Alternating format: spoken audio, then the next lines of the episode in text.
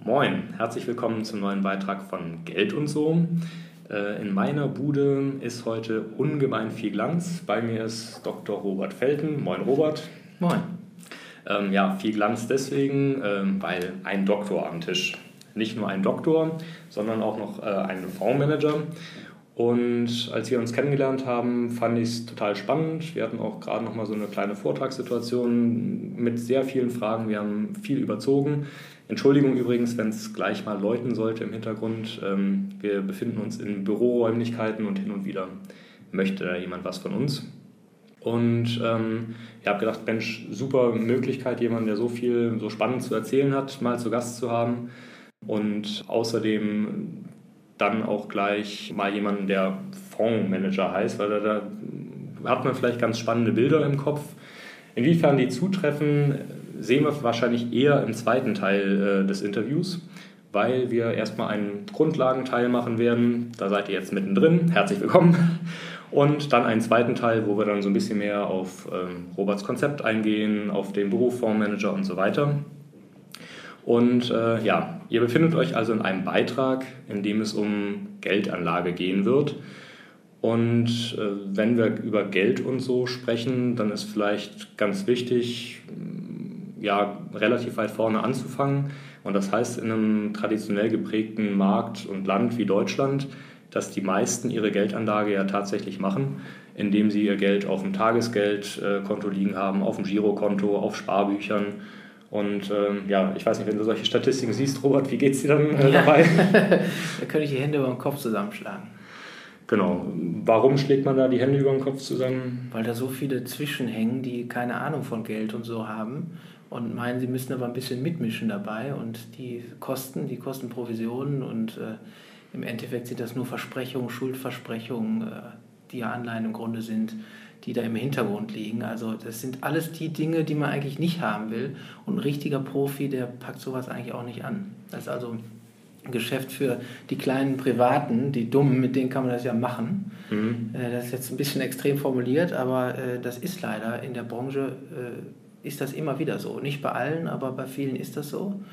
Und deshalb finde ich auch gut, dass du so ein, so ein Podcast machst und so, so einen Blog machst, wo du eben die Leute so ein bisschen mal aufklärst, was eigentlich noch so geht mhm. und dass ich hier auch die Möglichkeit habe mitzumachen. Ja, also total super. Es ist mir eine Freude und ja, in der Tat. Also es gibt ja sogar einen Fachterminus dafür, wenn ihr mal in einer Bankfiliale seid und auf das Ausdrucken von Kontoauszügen wartet, wer auch immer sowas noch ausdruckt in Zeiten der Digitalisierung. Da gibt es ja dann Aushänge, auf denen zu lesen ist im Rahmen des standardisierten Privatkundengeschäfts. Das heißt, da gibt es also standardisierte Beratungsprozesse, Produkte und so weiter. Und manchmal kommen da dann eben Lösungen bei raus, die von dem, was man an Gewinn macht, jetzt überschaubar toll sind. Und das ist also in Deutschland eben leider ganz verbreitet. Dass, also Deutschland geht es ja sehr gut. Es könnte Deutschland aber noch viel besser gehen, wenn das Geld, was zur Verfügung ist, cleverer investiert wäre. Und dazu muss man eben im ersten Moment mal wissen, wo denn das Geld überhaupt ja, generiert wird. Also wo kann man denn wirklich äh, Gewinne machen? Und ich werde das jetzt relativ kurz machen und natürlich ohne Bild, dass ihr sehen könnt. Aber wenn ihr mal googelt Wirtschaftsdreieck, dann findet ihr dazu vielleicht was. Und dieses Dreieck, das hat also Dreiecken. Oben links ähm, stehen wir alle als Sparer. Ähm, in der verlängerten Gerade dazu ähm, die Banken und unten auf der Spitze des Dreiecks, also ein umgedrehtes Dreieck gewissermaßen, die Wirtschaft. Und was also, wie wir gerade schon gesagt haben, in der Masse passiert, ist, dass die Sparer ihr Geld für Mini-Zinsen zur Bank geben. Also ich bekomme auf meinem Tagesgeldkonto aktuell, ich glaube, 0,2% Zinsen oder sowas. Ich bin mir nicht ganz sicher, das ist so wenig, dass ich mir das nicht genau angucke. Ähm, und wenn ich äh, mein Konto überziehen würde, dann weiß ich leider nicht, was ich da jetzt gerade an Zinsen zahlen müsste. Aber das wären wahrscheinlich so 6, 7 Prozent. Zu Zeiten des Studiums ist mir das hin und wieder passiert. Da waren die Zinsen auf beiden Seiten noch ein bisschen höher. Da war ich dann gut und gerne auch mal bei 11, 12 Prozent ja. wahrscheinlich. Und ähm, ja, das ist also ein toller Deal. Nicht für jeden, aber für die Bank. Und jetzt ist ja die Frage, was macht denn so eine Bank mit dem Geld? Also die freut sich ja nicht drüber, dass es da rumliegt und dass sie dann so ein bisschen Zinsen zahlen muss, sondern die verleiht das weiter an die Wirtschaft, die ja dann Geld braucht, wenn sie damit neue Produkte herstellen will, expandiert und so weiter. Ähm, die Wirtschaft muss auch Zinsen zahlen. Die sind äh, nicht ganz so hoch wie meine Dispozinsen damals, aber auf jeden Fall höher als das, was die Bank mir als Sparer bezahlen muss. Und äh, jetzt kann das ja nur funktionieren, wenn die Wirtschaft am Ende des Tages, und das heißt eben wirklich am Ende des Tages, ähm, mehr Gewinn macht, dank des Geldes, was sie da von der Bank bekommen hat, ähm, als sie an Zinsen bezahlen muss, weil sonst bricht unser schönes Dreieck ja zusammen. Ganz genau. Und das heißt also für den Sparer, und das ist ja das, was du mit deiner Strategie konkret auch machst, du versuchst ja, also die Bank als Kooperationspartner vielleicht zu nutzen, aber äh, den Sparer, der oben links im Dreieck steht, direkt an dem größten Gewinn in dieser ganzen Dreieckskonstellation zu beteiligen, nämlich an den Gewinnen aus der Wirtschaft. Und ähm, ja, wie macht man das?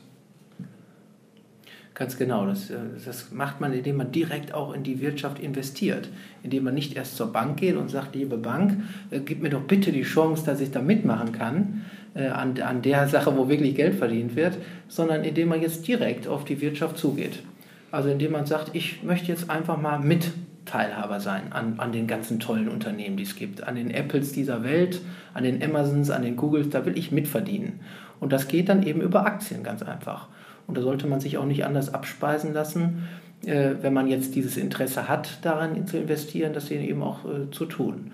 Ob das dann für den Einzelnen richtig ist, muss jeder selber wissen. Äh, da, eine Bank leistet ja auch was, die leistet manchmal was Gutes und manchmal auch was nicht so Gutes. Im Idealfall leistet sie eine gute Beratung. Also man kann sich beraten lassen. Bei unabhängigen Beratern ist man sicherlich besser aufgehoben.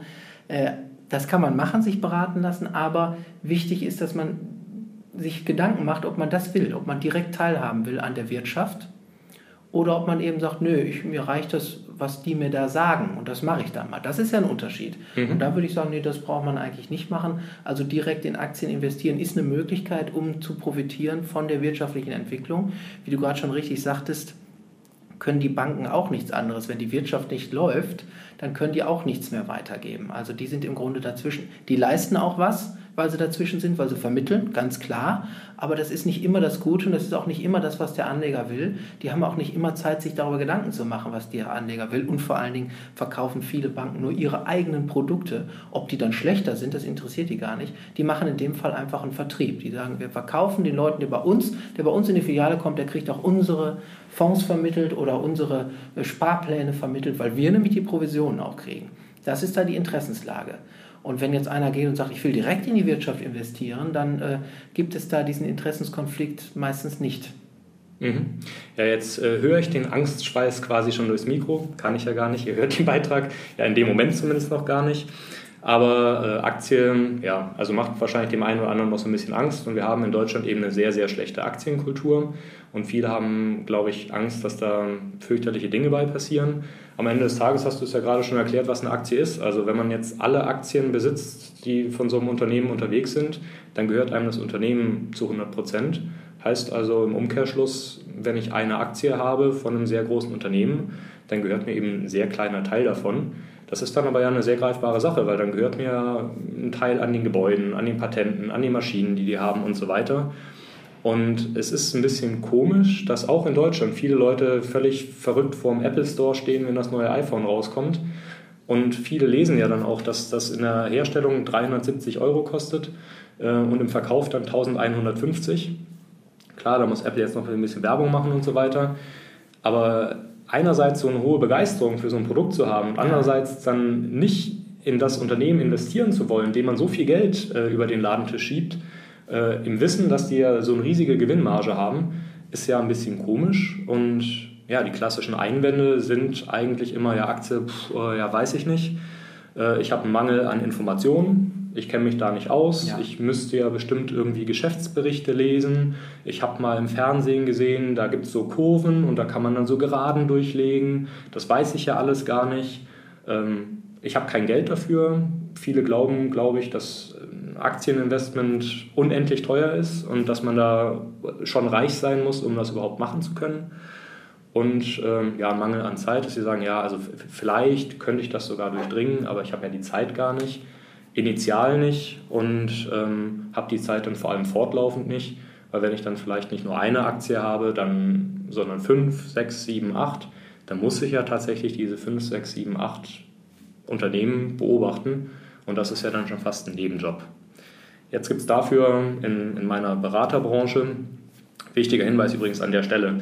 Also ihr wisst ja, dass ich äh, mein Geld damit die, äh, verdiene, Menschen zu beraten. Äh, das ist aber jetzt natürlich keine Beratung. Wir können hier keine Pauschalberatung machen und äh, ich finde das äh, Konzept von Robert ganz toll, aber auch da äh, können wir natürlich in einem Podcast keine Angemessenheitsprüfung und was man da alles machen muss tun. Das heißt, schaut euch insbesondere dann nach dem zweiten Beitrag unbedingt das Konzept an. Ähm, da gibt es äh, Kontaktdaten und ähm, also es ist spannend, aber wir können jetzt hier leider keine Beratung machen. Ähm, von Beraterseite aus gibt es aber eine Lösung dafür und da sagen wir immer, das ist ein Investmentfonds. Und eben sowas wendest du ja. Und ähm, ja, ein Investmentfonds ist eigentlich nichts anderes als ähm, ein Korb mit vielen Anlagen. Und äh, weil ich einen Mangel habe an Informationen, Kapital und Zeit, sage ich, okay, das lasse ich jemanden machen, der das beruflich macht ähm, und äh, bin dadurch dann in der Lage, in ganz viele Unternehmen zu investieren, die auch immer mal wieder ausgetauscht werden von kundiger Stelle ähm, und brauche am Ende des Tages vielleicht auch gar nicht so viel Kapital dafür. An der Stelle vielleicht ein kurzer Cut, was diese Investmentfonds-Geschichte angeht, mit einem Manager, der schlauer ist als alle anderen, ähm, hin zu der Alternative, die jetzt seit einigen Jahren sehr erfolgreich am Markt unterwegs ist. Ähm, das ist dieses passive Investment. Da sehe ich jetzt schon wieder die nächsten Fragezeichen ähm, auf den Ohren. Und ähm, Robert, erklär doch mal, was heißt denn jetzt passiv? Wenn man passiv investiert, wie soll denn das gehen? Also lasse ich mein Geld liegen und irgendwas passiert, ohne dass überhaupt irgendjemand agiert? Oder wie ist das zu verstehen? Ja, es ist gar nicht so einfach, passiv zu investieren. äh, Gibt es natürlich Möglichkeiten, aber ein bisschen drauf gucken muss man schon. Aber passiv heißt, dass man nicht aktiv versucht auszuwählen. Dass man sozusagen alles nimmt, was da ist. Okay, ähm, klingt jetzt so im ersten Impuls nach, würde ich sagen, erstmal nicht so clever, weil dann habe ich ja irgendwie die Guten dabei, die Schlechten dabei. Genau. Und eigentlich will ich ja irgendwie gerne die, die Guten wahrscheinlich haben. Jetzt ist ja die Frage, also warum funktioniert denn das so toll? Ja, weil ähm, der Markt, der Aktienmarkt generell sehr gut ist. Der hat in den letzten 200 Jahren durchschnittlich eine Rendite von 7% real, 6 bis 7% real gemacht. Jedes Jahr im Durchschnitt. Jedes Jahr heißt jetzt im Durchschnitt, also es gibt auch Jahre, wo es ganz schlecht läuft, aber erstaunlich stabil auf Sicht von 15, 15 Jahren. Also es gibt kaum eine 10-Jahres-Periode, wo diese Rendite nicht Jahr für Jahr erreicht wurde, dann auf Sicht von 10 Jahren. Also Aktien generell laufen gut und deswegen gibt es jetzt neuerdings diese Auffassung, dann kaufen wir doch einfach alle Aktien, machen wir doch einfach mal alles, was es gibt. Und das ist auch gar nicht das Schlechteste, weil man nämlich dann direkt in diese Wirtschaft investiert und das einfach laufen lässt, ohne dass man jetzt viel äh, sich drum kümmert. Das ist das eine. Das andere ist aber, dass ähm, tatsächlich man sich die Frage stellen sollte, warum nimmt man nicht jetzt das Beste und, und lässt das Schlechtere weg? Und auch dafür gibt es erstmal ein Argument, was wirklich für das passive Investment spricht, was ich ja nicht mache, was ich auch nicht empfehlen tue ich ja auch sowieso nicht. Sie kann auch keine Beratung machen, ich darf nur institutionelle beraten, äh, aber das ist ja nur nebenbei. Ähm, dieses passive Investment ist eine tolle Sache für die Leute, die sozusagen keine Ahnung haben und die eine Durchschnittsrendite haben wollen und die damit zufrieden sind. Für die ist das gut. Ne, weil wenn die nämlich jetzt anfangen und sagen, ja, aber wieso, ich kann doch jetzt noch die Aktie auswählen die und Apple finde ich doch ein tolles Produkt, da kaufe ich doch die Aktie, weil da weiß ich, da ist eine hohe Gewinnmarge. Apple kann aber auch sehr teuer sein. Wenn ganz viele Apple gekauft haben, dann ist Apple dann auch als Aktie teuer. Und wenn da ein Anleger sagt, nee, das weiß ich nicht, will ich mich nicht mit beschäftigen, dann kann der es passiv machen oder eben aktiv über aktiv gemanagte Fonds, so wie ich einen habe.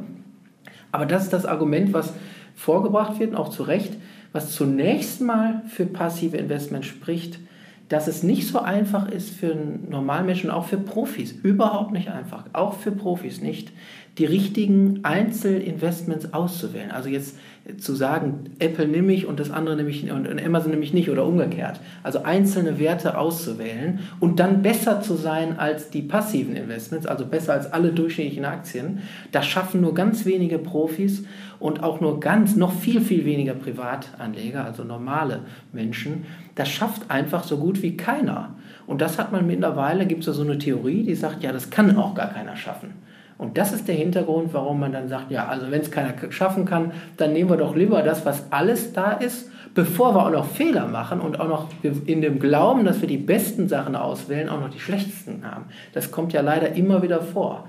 Also dann sind Aktien auch irgendwo, du sagst gerade Angstschweiß, dann sind Aktien irgendwo auch teilweise gefährlich. Vor allen Dingen, weil die meisten machen es wirklich falsch. Die kaufen dann, wenn es gerade teuer ist und dann äh, verkaufen sie, wenn es billig ist, weil sie dann Angst haben. Ne? Also, und dann verlieren sie äh, auf kurze Sicht, auf ein paar Jahre haben, was, haben sie was verloren mit Aktien, sagen, die packe ich nie mehr an.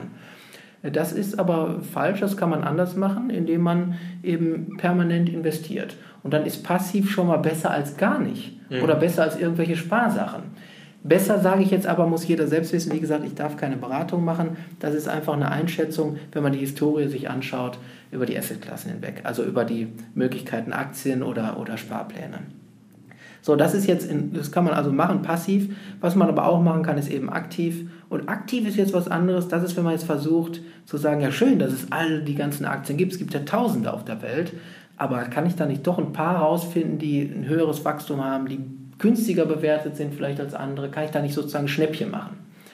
Super für den Spannungsbogen. Also wir halten die Spannung noch ein bisschen und ich gebe vielleicht nochmal die Gelegenheit, kurz ein bisschen durchzuatmen und das nochmal ein bisschen sacken zu lassen, weil da waren jetzt ähm, viele tolle Informationen dabei. Also zum einen vielleicht mal, also ich habe die Grafik selbst gerade äh, zum zweiten Mal gesehen, weil ich dir zum zweiten Mal lauschen durfte.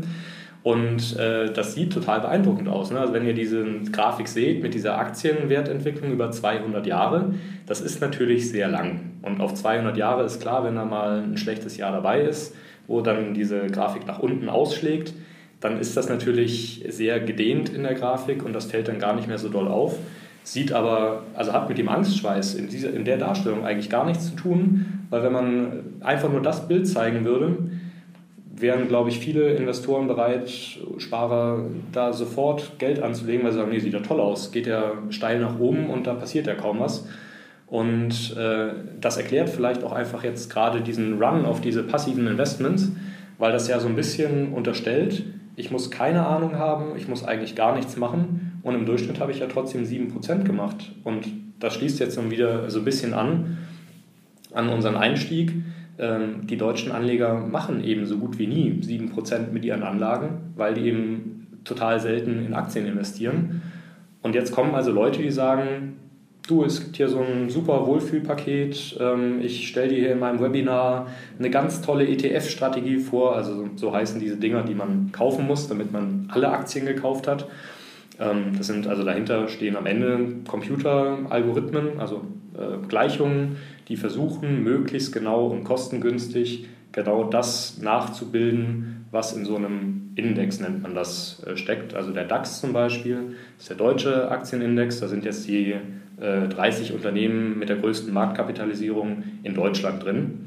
Und das hilft so ein bisschen, um auf einen Blick zu sehen, wie es Deutschland wirtschaftlich so geht.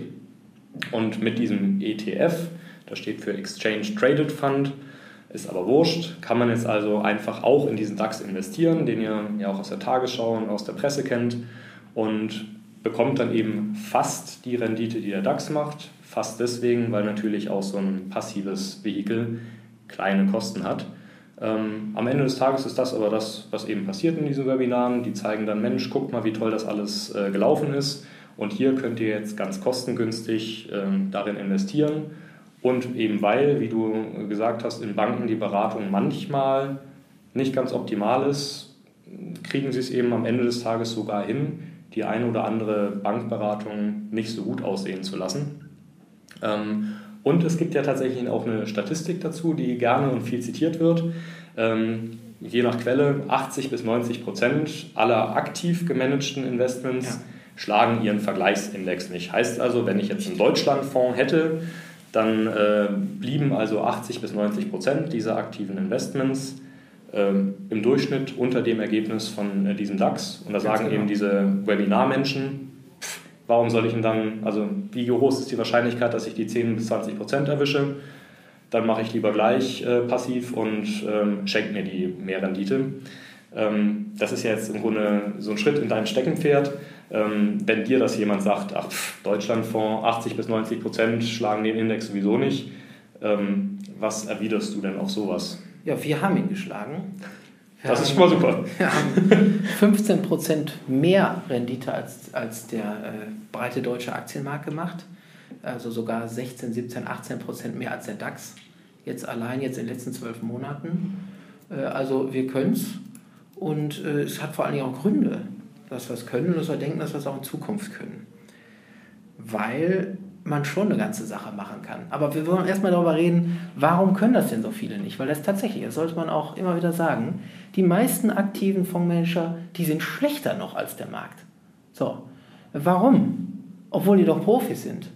Weil die Profis trotzdem die gleichen Gehirne haben wie, wie, wie die, die nicht Profis sind, die sondern stattdessen Apotheker sind oder äh, Schreiner sind oder sonst was. Sind auch nur Menschen. Und der Mensch ist nicht darauf angelegt, gute Aktien auszuwählen. Das kann er einfach nicht. Auch die Profis nicht. Die sind im Grunde wie Privatanleger, die keine Ahnung haben, in ihrer Masse, weil sie so viele sind. Jeder versucht was und jeder rennt mit den, mit den Trends mit. Jeder sagt nur, jetzt kaufen wir grüne Aktien, morgen kaufen wir gelbe Aktien, übermorgen blaue Aktien und immer fallen sie auf die Nase. Das sind einfach Menschen. Und die können es genauso wenig wie andere auch in der Masse. Der Einzelne mag vielleicht besser das können als ein Privatanleger noch, aber da es so viele Profis gibt, sind die zusammen wie der dümmste Privatanleger. Sie schaffen es nicht. So, und wie kann man es schaffen, besser zu sein als der Markt? Indem man das wissenschaftlich angeht, indem man nach Regeln geht, die einem klar sagen, so musst du es machen, weil so hat es bis jetzt funktioniert. Das heißt zwar nicht, dass es auch in Zukunft so funktioniert, es ist aber sehr wahrscheinlich und es ist auch sehr plausibel. Kauf nur die günstigen Aktien. Mess die günst überleg dir, was heißt günstig? Guck dir die Aktie genau an und zwar nach einer klaren Regel, die dir sagt, wenn das so ist, dann ist günstig, wenn es anders ist, dann ist es teuer. Und die Regel ist festgeschrieben und die kann man untersuchen wissenschaftlich, ob die funktioniert. Und damit ist dieser menschliche Faktor ausgeschaltet, weil der Mensch, der in seiner Gier und in seinem Wahn immer mit allen mitrennt, der hat plötzlich nichts mehr zu sagen. Es sind nur noch Formeln. Und die Formeln sagen, so geht's und so nicht. Und das ist das, was funktioniert. Ja, sehr schön. Also vielen Dank erstmal für die offenen Worte für die, für die eigene Branche. Ähm, das hört man wahrscheinlich so häufig auch nicht. ähm, und ja, also in der Tat, äh, dieser, dieser Herdentrieb, ähm, also habe ich auch selbst gemerkt. Ne? Irgendwann habe ich auch ich angefangen, äh, die ersten Investments zu kaufen und ich, ich wusste das natürlich alles mit dieser Behavioral Finance, also der Verhaltenstheorie von Anlegern, äh, dass man eben gerne dann einsteigt, wenn es schon toll gelaufen ist, was eben dann das Problem ist, dass der Preis ja dann schon relativ hoch ist. Und wenn es dann fällt, dann investiert zu bleiben und eben nicht zu verkaufen, ähm, relativ schwierig. Ähm, in der Theorie immer einfach, weil da sieht man dann immer diese langfristigen Kurven und sagt sich, ja, niemals verkaufe ich, wenn das da unten ist. Und auf jeden Fall verkaufe ich da irgendwo da oben. Ähm, naja, und dann ist man das erste Mal selbst in der Situation und merkt, holla, das erfordert auf jeden Fall ein bisschen Disziplin, ähm, da dabei zu bleiben. Ähm, genau, das äh, eine Ergänzung wollte ich noch loswerden zu diesen aktiven Managern. Es gibt ja inzwischen eine Kennzahl, den sogenannten Active Share. Ähm, und der sagt nämlich aus, inwiefern sich überhaupt äh, ein Investment in einem Deutschlandfonds unterscheidet äh, von einem Investment in den DAX zum Beispiel. Weil äh, ich unterstelle, und da habe ich jetzt nicht so die Branchenkenntnis, aber da kannst du vielleicht nochmal zwei Töne zu sagen gleich, dass viele aktive Manager überhaupt nicht aktiv managen. Ja. Also die haben selbst Angst davor, dass sie ihren Vergleichsindex nicht schlagen. Dann sagen, na gut, dann kaufe ich doch fast genau das gleiche wie der Index. Dann weiß ich zwar, dass ich nach Kosten schlechter laufe, aber zumindest nicht so schlecht, dass mir hinterher der Hintern versohlt wird von den Anlegern. Genau. Da mache ich wenigstens nicht noch mehr Fehler. Und am Ende des Tages, also ja, klar, also bei über 7000 Investmentfonds in Deutschland, ja, wo sollen denn da die vielen guten Investmentansätze herkommen? Da ist natürlich viel Doppelung, da ist, äh, sind viele Ansätze dabei, wo man sich fragt, ja, warum genau soll das jetzt funktionieren? Genau. Dann guckt man da genauer rein und sieht, ja, pff, das ist teurer als der Index, es ist aber im Investment das gleiche. Ja, das ist ja äh, keine große Prophezeiung zu sagen, der wird am Jahresende schlechter dastehen als der Index. Und insofern ähm, war das eine ganz tolle Geschichte, dass diese Active Share Kennzahl da entdeckt wurde oder erforscht wurde. Und ähm, wenn man sich das anschaut, dann scheint es da eine gewisse Verbindung zu geben zwischen Fonds, die wirklich aktiv managen und ähm, einer Überrendite über dem ähm, Marktdurchschnitt. Ähm, ja, du hast jetzt gerade schon genickt, was ihr nicht sehen konntet. Ähm, wie siehst du das als, äh, als Fondsmanager innerhalb deiner Branche äh, mit diesem aktiv oder nur möchte gern aktiv managen? Ja, da gibt es ein Wort für Verarschung. Es ist eine Verarschung. Ja. Aber eine, eine, man muss jetzt natürlich immer ein bisschen gucken, äh, ist das eine böse, absichtliche Verarschung oder ist es so eine, so eine kann man verzeihen, Verarschung? Ich würde sagen, ist letzteres, weil es ist eine harte Branche, gerade für die, die nicht selbstständig sind, wie, so, wie, wie ich es bin, sondern die auch angestellt sind und die mal entsprechend auch ihren Job verlieren können. Da muss man auch dran denken. Die, die, die haben Angst, ihren Job zu verlieren. Und die verlieren ihren Job dann, wenn sie deutlich schlechter als der Markt sind. Also bloß kein Risiko eingehen, mach einfach das, was alle machen, dann behältst du deinen Job. So. Und das ist ja ganz verständlich. Ne? Also deshalb, da bin ich gar nicht böse drauf. Ist, Im Gegenteil, das, das, kann ich gut verstehen, dass man dann diesem Druck vielleicht auch erliegt. Äh, insofern ist es verzeihlich. Aber es ist trotzdem eine Mogelpackung. Äh, es ist, man nennt das ja so ver versteckte Indexnachbilder. Ne? Also mhm. eigentlich Leute, also die, eigentlich machen wir alles das, was alle machen. Wir kaufen alle Aktien, bloß nicht abweichen. Äh, aber eben versteckt. Und das ist dieses Verarschungselement, was eigentlich nicht sein sollte. Weil der Kunde, der dieses Produkt dann kauft, der in den Fonds investiert, der erwartet doch eine aktive Rendite. Der erwartet, dass es einer wenigstens versucht, besser zu machen. Aber die meisten versuchen es gar nicht erst. Die sagen, nee, ich, ich will es nicht. Wie gesagt, es ist verständlich, aber für den Kunden ist es nicht das Optimum. Ja, und deswegen äh, wundert es nicht, dass dann diejenigen, die einen hohen Aktivshare haben, die also wirklich sich anstrengen und es versuchen, dass dann auch nur die es schaffen, diese Überrendite zu erzeugen. Und wir auch. Wir haben eben auch einen Aktivshare von etwa 90 Prozent, 80 bis 90 Prozent. Also wir wählen wirklich ganz aktiv aus. aus einer, es gibt ja in Deutschland hunderte Aktien und wir wählen eben wirklich nur äh, 30, 40, 50 davon aus. Also insofern hat man dann nur 10 Prozent ungefähr von denen, die möglich wären und deshalb umgerechnet dann 90 Prozent Active Das ein relativ hoher Active Mhm. Ja, kommen wir gleich zu. Wird auf jeden Fall noch spannend. Ähm, ich würde den passiven Teil jetzt auch fast schon verlassen. Nicht allerdings ohne, ja, eine Warnung ist vielleicht ein bisschen hart äh, formuliert, aber einen Denkanstoß dahingehend zu geben, warum so ein ETF-Investment vielleicht doch nicht das einfache Allheilmittel ist, als dass es angepriesen wird. Denn es ist ja so, dass wir seit der Finanzkrise in Europa, Deutschland vor allem, ja ein tolles Aktienumfeld haben. Also die Märkte gingen fast ausschließlich nach oben und da hat dann eben auch so gut wie alles funktioniert. Und äh, ETFs gibt es zwar schon sehr lange, diese passiven Investmentvehikel, aber so im Massenmarkt, beim einfachen Sparer sind sie so lange noch nicht angekommen und die Dinger haben einfach noch keine Krise erlebt. Und es wird verdammt spannend zu sehen, was dann passiert, weil ich meine, die laufen jetzt alle schön nach oben, solange alles nach oben läuft, aber die werden eben auch massiv nach unten laufen, wenn es mal nach unten geht. Und insofern möchte ich ein bisschen davor warnen, jetzt zu glauben, in einer Marktphase, in der man eh nichts falsch machen kann, äh, vermeintlich, jetzt nur auf dieses Pferd zu setzen. Und äh, weil das eben dann in einer Krisensituation, wo es ja spannend wird, wo man ja das aktive Management dann wirklich auch braucht, äh, das dann nicht zu haben. Und ähm, da gibt es noch ein, zwei andere Fallstricke im, äh, im Detail, die jetzt den Rahmen vielleicht ein bisschen sprengen würden. Ähm, will damit aber nur sagen, ich finde toll, dass es diese ETF-Dinger gibt, weil sie auf den Missstand hingewiesen haben, weil das war vorher auch schon so dass es viele aktiv gemanagte Fonds gab, die nicht aktiv gemanagt wurden, äh, wo Anleger hinnehmbar verarscht wurden, wie du gesagt hast, weil jemand eben aus Angst oder aus welchen Gründen auch immer einen schlechteren Job gemacht hat, als vielleicht möglich gewesen wäre. Am Ende des Tages ist es ganz so einfach, glaube ich aber nicht. Und ob ich damit recht behalte, das werden wir eben erst sehen, wenn wir tatsächlich mal in eine Krisensituation rutschen die aber historisch so langsam überfällig ist. Ähm, insofern äh, ergibt es vielleicht Sinn, so eine ETF-Strategie nochmal genauer zu beleuchten, sich zu überlegen, ob man nicht zumindest zweigleisig fahren möchte, ob man das durchmischen möchte. Und es sprechen ja durchaus gute Gründe dafür, bestimmte Sachen mit dem ETF zu lösen sogar, andere Sachen hingegen nicht mit dem ETF zu lösen. Und ähm, ja, vielleicht hast du dazu noch äh, Last Famous Words für unseren ersten Beitrag. Und dann würden wir im zweiten Teil dann mehr in Medias Res gehen, was aktives Management äh, und insbesondere dein aktives Management angeht. Mhm. Einfach nur dazu, ich mache ja keine Prognosen für die Marktentwicklung, aus gutem Grund nicht, weil es ja sinnvoll ist zu investieren und investiert zu bleiben auf lange Sicht. Da ist das egal, ob man mal eine Krise hat. Aber zu sagen, die Krise ist jetzt überfällig, wie du es gerade gesagt hast, da wäre ich vorsichtig, weil äh, nur weil jetzt ein paar Jahre keine Krise war, heißt es das nicht, dass jetzt eine kommen muss. Es ist durchaus vorstellbar, dass wir noch jahrelang stark wachsende Aktienmärkte haben. Das durchaus wäre ganz normal. Das wäre nichts Ungewöhnliches aus meiner Sicht. Es kann aber durchaus sein, dass eine Krise kommt. Ist ja tatsächlich dann, auch Marktmeinung. Ne? Also viele sagen ja, es gibt eigentlich keine Alternative aus Gründen, die wir jetzt auch nicht ausführen können. Aber äh, genau, also es war eben nur so ein historisch, wenn man es so betrachtet, dann sind wir jetzt schon relativ lange ohne Krise. Heißt aber, vielen Dank dafür, nicht, dass jetzt gleich eine kommt. Ja, vor allem, weil wir noch auf einem relativ niedrigen Niveau durch die Krisen vorher sind. Ja. Also das ist immer so zu relativieren.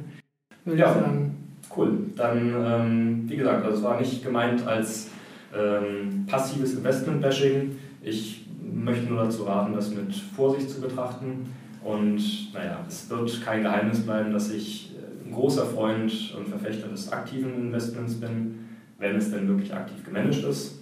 Und dazu kommen wir dann im nächsten Beitrag. Ähm, ja, bis dahin, macht's gut und ähm, ja, Robert werdet ihr gleich nochmal wiederhören, wenn ihr den zweiten Beitrag noch hört. Ansonsten ähm, sagt doch einmal kurz Tschüss und dann. Tschüss. genau, in Hamburg sagt man Tschüss. Bis zum nächsten Mal. Ciao.